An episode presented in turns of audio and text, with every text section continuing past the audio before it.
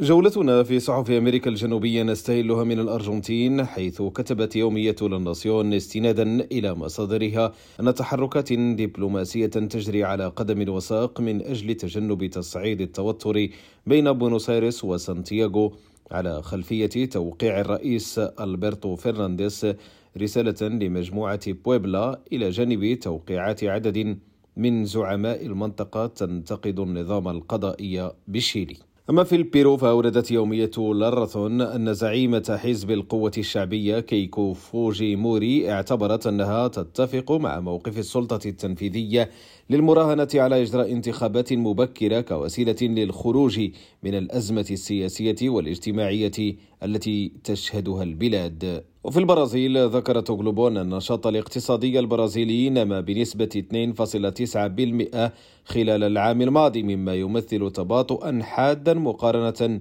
بعام 2021 عندما نما بنسبة تجاوزت 4.68%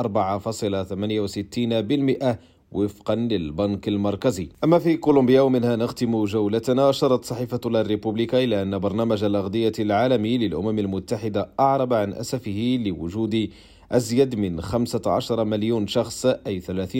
من سكان كولومبيا في حالة من انعدام الأمن الغذائي المعتدل أو الشديد في نوفمبر من سنة 2022 هشام الأكحل ريم راديو بونوس آيرس